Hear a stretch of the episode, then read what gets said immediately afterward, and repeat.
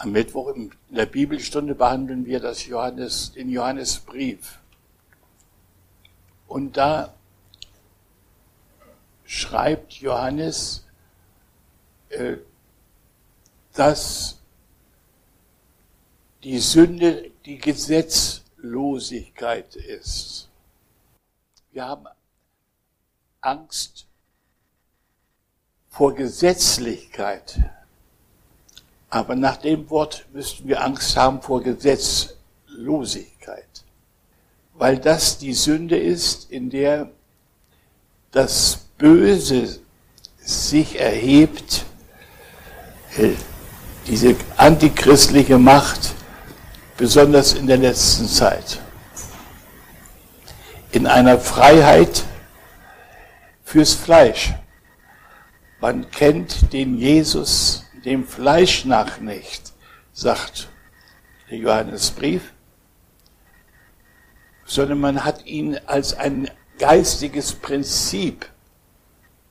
Aber Gesetz, aber dieses nach einer Idee laufen oder nach einer Religion laufen, ist am Ende Gesetzlosigkeit.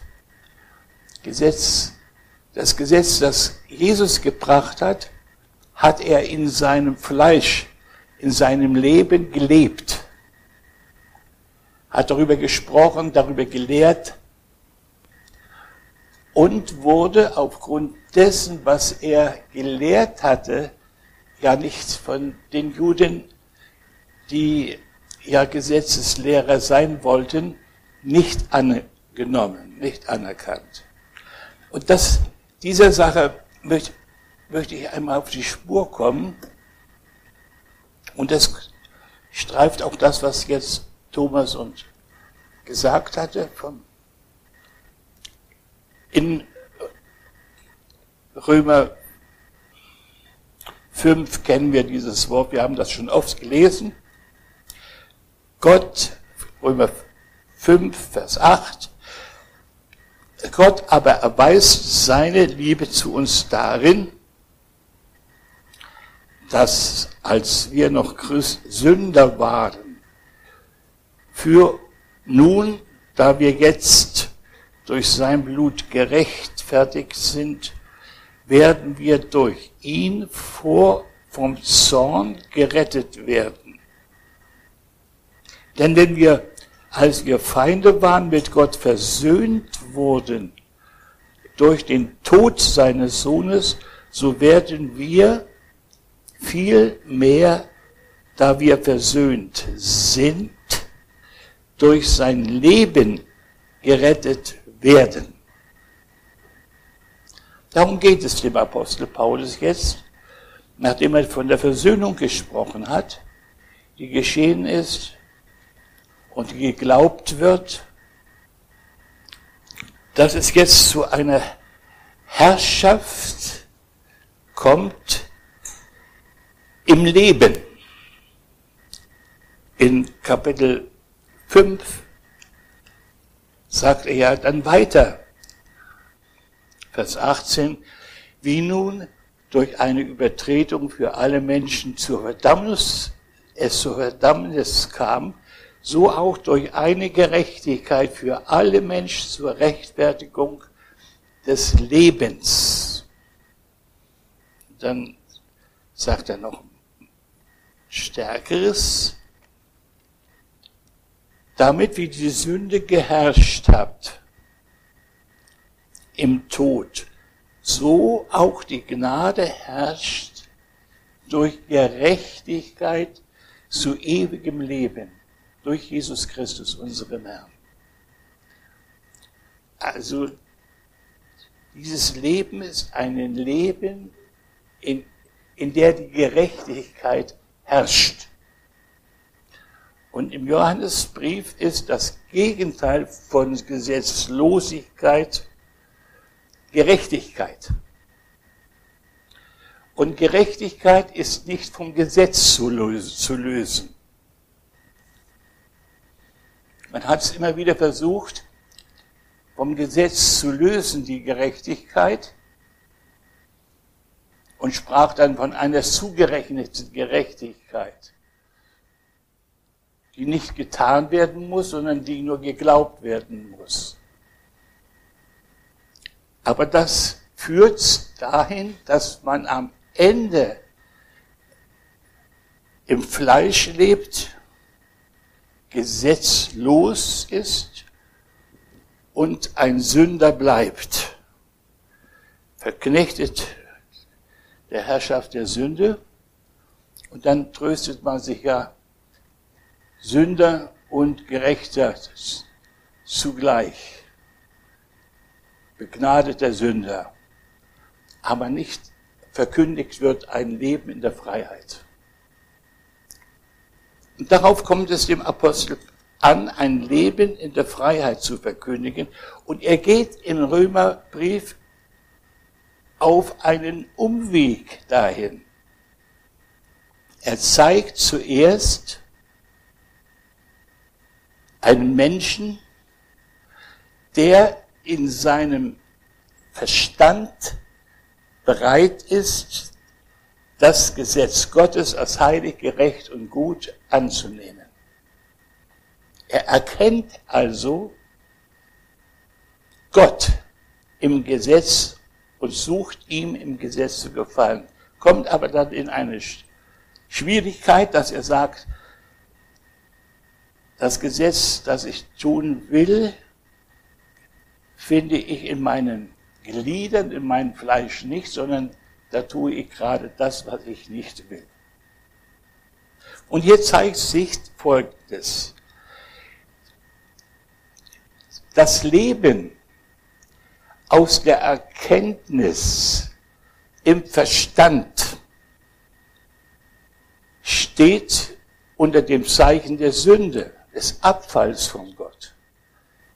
Als Adam den Baum der Erkenntnis von ihm die Frucht nahm, da setzte dieses Erkennen ein im Verstand. Er erkannte, was gut und böse ist. Und das ist seitdem geblieben. Der Mensch hat die Fähigkeit, in seinem Verstand zu erkennen, was gut und böse ist. Aber, nun kommt das Aber. Er findet nicht das Tun des Guten. Er kann nicht aus dieser Erkenntnis einen Gewinn schöpfen, sich für das Gute entscheiden und dadurch im Guten wachsen. Er kann sich nicht entscheiden für das Gute.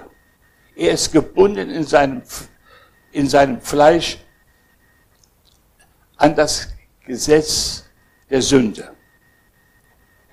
Ihr könnt in dem ganzen Alltag, der jetzt so eigentlich läuft, ganz besonders im Zeichen der Corona-Krise, merken, wie der Mensch durch Erkenntnis versucht, Herrschaft zu bekommen, aber da bricht ständig etwas anderes auf, was sich seiner Erkenntnis entzieht. Das Böse lässt sich nicht durch Erkenntnis steuern. Nun hat man gesagt, äh, also müssen wir das Gesetz weglassen. Dann hat der Mensch nicht mehr das Problem, das Gute und das Böse zu erkennen und dann das Böse tun zu müssen. Und dann, wo kein Gesetz ist, da ist keine Erkenntnis der Sünde. Da ist man frei. Das ist ja die Alternative, die gesucht wird von vielen Menschen, besonders jungen Menschen. Aber Paulus sagt deutlich, das Gesetz bleibt heilig, gerecht und gut und ist ein Gesetz Gottes. Das heißt also, wir können an dem Gesetz nicht drehen. Und das bedeutet letzten Endes, die Bibel als Ausdruck des Gesetzes Gottes ist nicht durch unseren Verstand auszulegen. Dann kommt man nämlich unter die Bibelkritik. Als junger Mensch äh, da war gerade Bultmann und äh, da wurde alles so erklärt mit dem Verstand und da wurde dann gesagt, das kann echt sein, das kann nicht echt sein und, und, ach. Da hat jeder so eine andere These gehabt und der Kopf, der rauchte da, wenn man sich damit beschäftigte, bis sich das Ganze beiseite legte. Aber erst eigentlich jetzt erstand ich, dass das Gesetz wirklich das Wort Gottes ist, auch als dieses Wort, das uns überliefert ist, heilig, gerecht und gut. Wie kommt es aber jetzt zu einer Wirkung in uns, dass es positiv wird? Also erst einmal nicht, und das wollte ich jetzt ausschließen, indem wir es mit unserem Verstand beackern. Darum hilft kein Theologiestudium, uns diesem Wort näher zu bringen. Paulus sagt nachher, wie es, wie er, der ja ein Schriftgelehrter war und mit seinem Schriftgelehrtentum total ist, der Geist geschenkt worden, den Glaubenden, der ihnen zeigt, wer sie in Christus sind. Und dieser Geist macht ihren Geist lebendig, dass sie jetzt das Gesetz erkennen, nicht mit dem Verstand, sondern jetzt in ihrem Geist. Ist eine ganz neue Ebene, die Gott geschaffen hat. Eine Neuschöpfung, sagt Paulus. In Christus sind wir eine neue Schöpfung. Und diese Schöpfung, sagt Jesus, Sie ist aus dem Geist geboren und ist Geist. Und dieser Geist, sagt Paulus nachher weiter in Römer 8, der ist das, dass Christus in euch ist. dann ist er ganz radikal, ist Christus in euch, das sagt er, Vers 10, 8, Vers 10, ist aber Christus in euch. So ist der Leib zwar tot der Sünde wegen, der Geist aber Leben der Gerechtigkeit wegen. Der Geist ist Leben. Dieses Leben aber ist geschenktes Leben. Und das müssen wir festhalten, dass dieses Leben dass Christus in uns ist und was der Geist in uns ist, geschenkt ist. Aber dieses Leben will, wie alles Leben, sich betätigen, will wachsen, will Frucht bringen. Und dafür braucht es das Gesetz. Das Gesetz des Geistes, des Lebens in Christus mach dich frei vom Gesetz der Sünde und des Todes. Wir wollen so, wir streben so nach Freiheit. Aber als erstes müssen wir verstehen, wir sind lebendig gemacht worden aus Gnade. Nicht, weil wir jetzt ein Gesetz halten.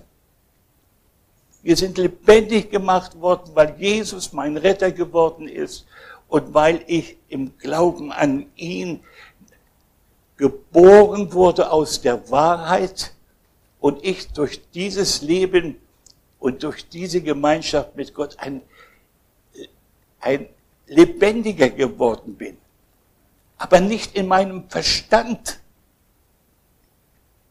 Das kann also einer, der nur im Verstand lebt, nicht verstehen. Und darum trennt das Verstandeswissen und das, und das Wissen im Geist sind zwei Welten. Das sind zwei Schöpfungen. Das eine ist die alte Schöpfung, der alte Mensch. Das andere ist der neue Mensch. Und der neue Mensch hat durch den, das Gesetz ein neues Verständnis von Gott und kann das Gesetz des alten und neuen Bundes, dieses Wort, dieses Offenbarte, kann er neu für sich lesen, in sich neu aufnehmen. Die Basis ist die Gnade, dass er, dass er gerettet ist, dass er geboren ist. Das ist die Basis, die er nur als geretteter Sünder empfangen kann, empfangen hat. Aber jetzt auf dieser Basis her soll, will er sich ja entwickeln, will er Frucht bringen, will er für den Herrn tätig werden. Und nun geht es darum, wie wir das so vorlasen, Kolosserbrief, den alten Mensch abzulegen und den neuen Menschen anzuziehen. Das heißt also, als erstes muss ich verstehen, ich kann es mit meinem Verstand nicht. Mein Verstand ist nicht das Werkzeug des Ablegens und Anziehens, sondern mit meinem Verstand kann ich nur meine Begrenztheit erkennen, dass ich es nicht vermag. Ich muss jetzt zu einem hingehen, der wirklich jetzt mich retten kann durch sein Leben, sagt er.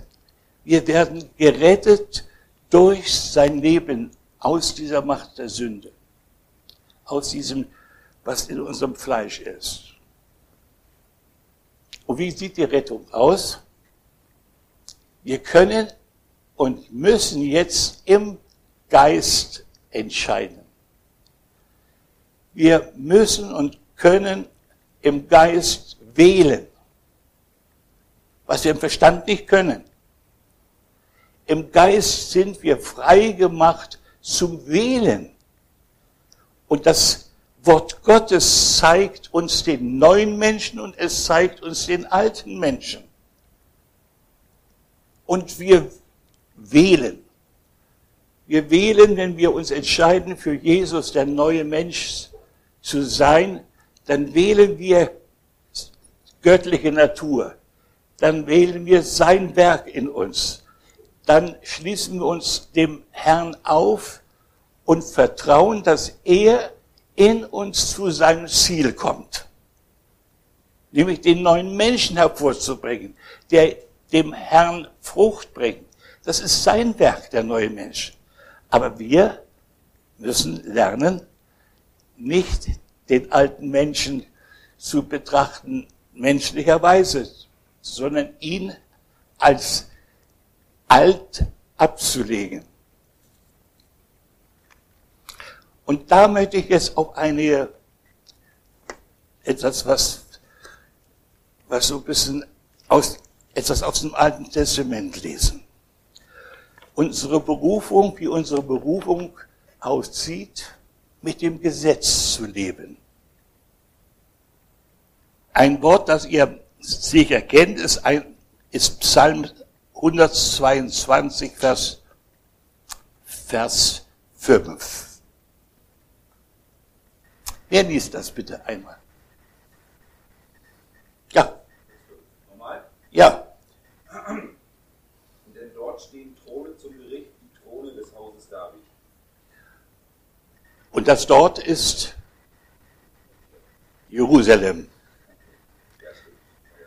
Da ist es Jerusalem und da geht's dann, werden wir mal ein bisschen weiter, da, selbst mal lesen da drin.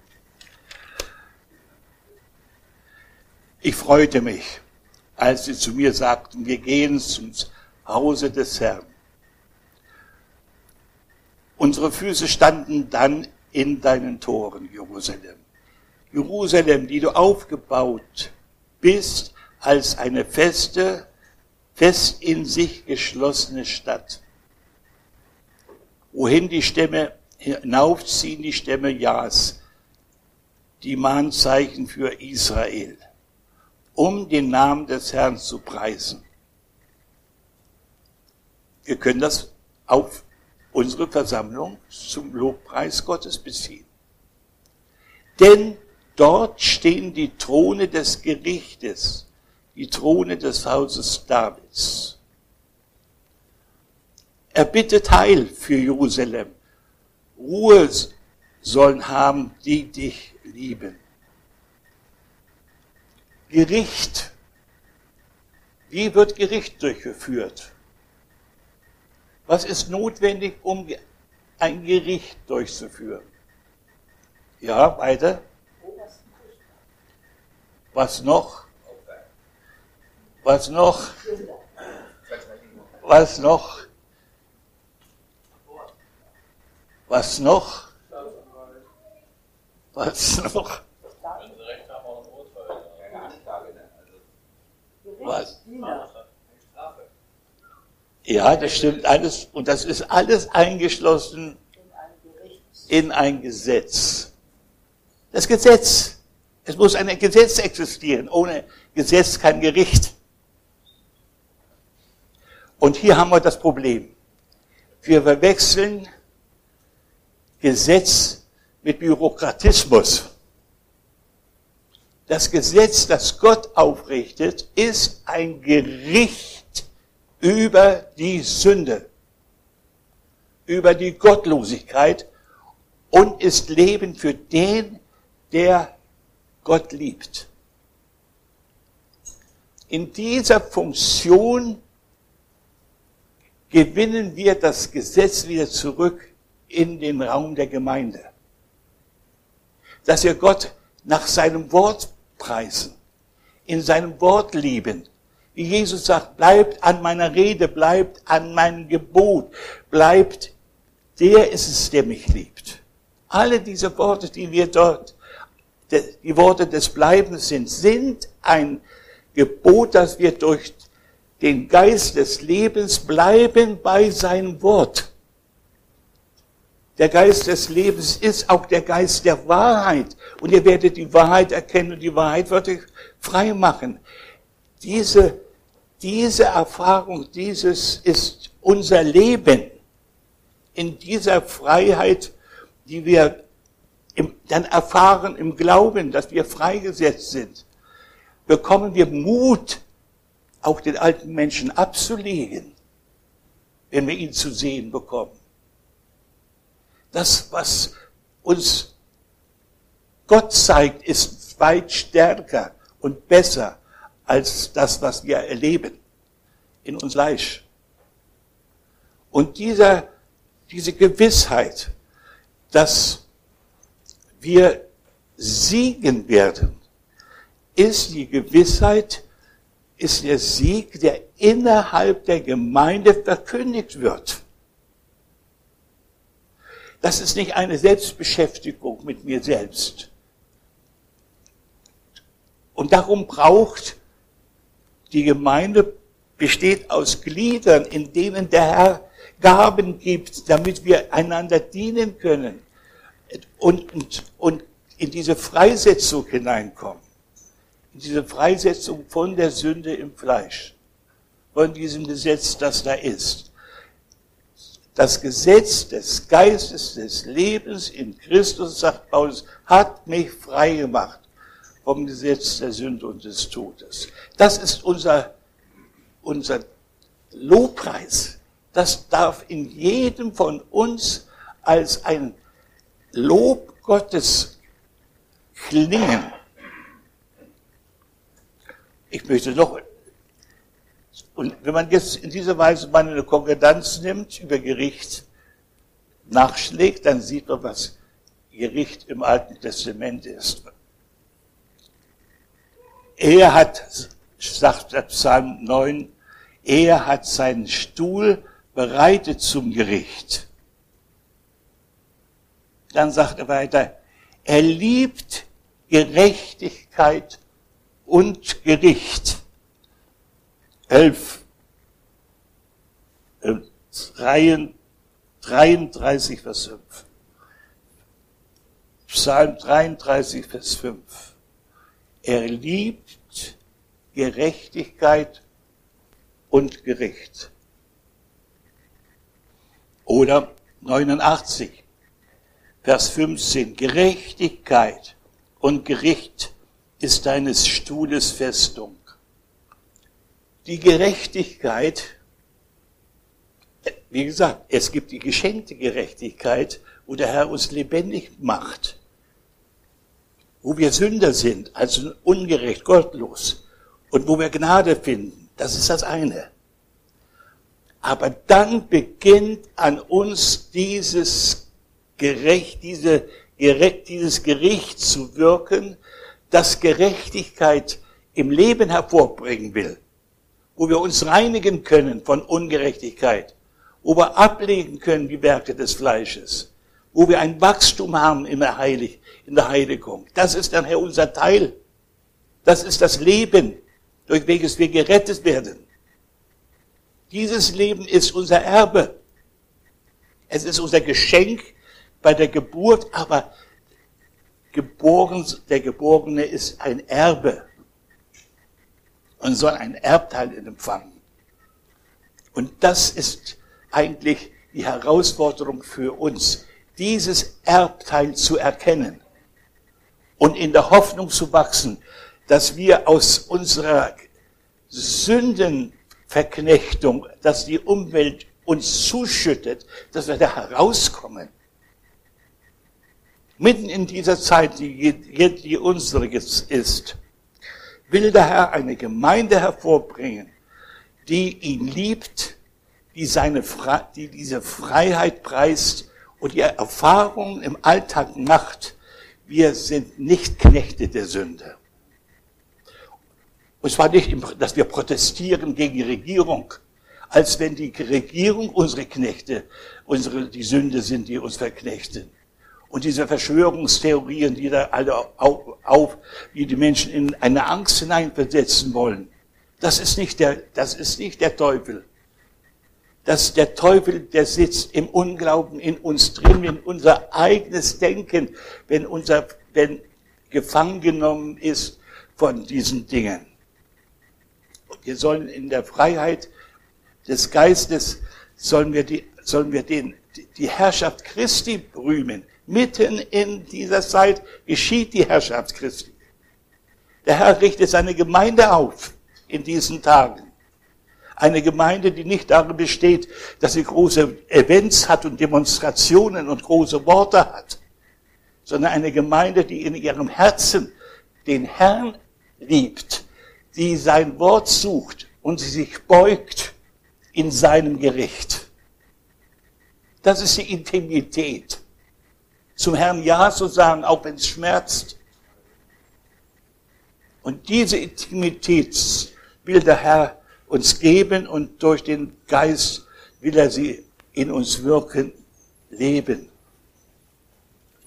Das ist unser Teil. Das ist das Leben. 105 steht dann nochmal. Der Herr schafft Gerechtigkeit und Gericht. Und dann dieses schöne Wort, das darf man nicht vergessen. Jesaja 54. Er sagt das zu Menschen, von denen Paulus nachher im Galaterbrief spricht, das ist unsere Mutter, das Jerusalem droben. Und von der spricht er, da lade ich euch mal ähm, in, zu Hause Jesaja 54 ganz zu lesen. Juble, du, du Unfruchtbare. Das ist also die Gemeinde des neuen Bundes genannt. Und dann Vers 11, du elende, sturmbewegte, ungetröstete. Siehe, ich lege deine Steine in Hartmörtel und lege deine Grundmauern mit Saphiren. So, da geht es weiter. Vers 17. Keine Waffe, die die gegen dich geschmiedet wird, soll es gelingen. Und jede Zunge, die vor Gericht gegen dich aufsteht, wirst du schuldig sprechen. Das ist das Erbteil der Knechte des Herrn. und ihre Gerechtigkeit von mir her, spricht der Herr. Wir sollen im Gericht gerecht gesprochen werden. Im Gericht sollen wir triumphieren. Wenn das Gericht über die Erde geht, will der Herr unser Schutz sein. Und diese, dieses Leben, das, das er in uns ist, ist unser Erbteil. Und es ist immer die Frage, suchen wir in diesem Leben wirklich die Liebesgemeinschaft, die Gemeinschaft mit Jesus, dem Geliebten, der ja der Herr der Herren ist, der in der Geschichte waltet und dem Gott alles auf seine Füße legt. Aber er hat ein Ziel, er will Menschen haben, die mit ihm eines Geistes sind und die seine, Gerecht, die seine Gerichte lieben und sagen, ja, Herr, sie reinigen, sie geben dir die Ehre. Und Jesus sagt zu den Pharisäern, ihr habt das Wichtigste im Gesetz außer Acht gelassen. Wisst ihr, was das war? Ja. Matthäus 23, Vers 23. Das wäre ganz gut. Kannst du das? Wer liest es mal? Ich kann es nicht so. Matthäus 23, Vers 23. Wehe euch, Schriftgelehrte und Pharisäer, Heuchler, denn ihr verzehnet, verzehnet die Krausemütze, Kraus, Krausemünze und den Anis und den Kümmel und habt die wichtigeren Dinge des Gesetzes beiseite gelassen. Das Gericht und die Barmherzigkeit und den Glauben. Diese hättet ihr tun und jene nicht lassen sollen. Ja, also das ist, was der Herr sagt, das ist das Wichtigste am Gesetz. Der Glaube, Gericht und Barmherzigkeit. Und das bleibt auch für uns das Wichtigste, was wir im Wort Gottes lesen und in wie wir uns bewegen. Mit Barmherzigkeit,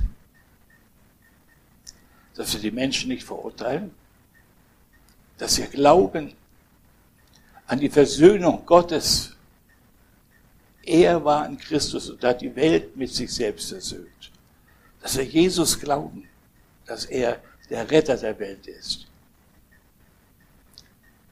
Und die Barmherzigkeit, dass er, wer gefallen ist, nicht zerstößt, sondern ihn aufrichtet. Diese Barmherzigkeit ist das Gebot Gottes, das er uns gibt. Und der Geist Gottes richtet alle diese Dinge auf die Gott die Ehre geben die Gott geschenkt hat, damit wir ihn erkennen.